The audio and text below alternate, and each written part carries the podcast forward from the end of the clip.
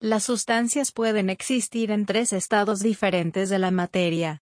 En el estado sólido, las partículas están muy juntas y vibran en una posición fija. Los sólidos tienen una forma y volumen fijos. Cuando se calientan, las partículas vibran con mayor amplitud. En el estado líquido, las partículas están muy juntas pero se mueven y fluyen aleatoriamente unas sobre otras. Los líquidos tienen un volumen fijo pero pueden cambiar de forma y llenar un recipiente. Cuando se calienta, la velocidad media de las partículas aumenta. En el estado gaseoso, las partículas están muy separadas y se mueven al azar en todas las direcciones. Los gases cambian de forma y volumen para llenar cualquier recipiente.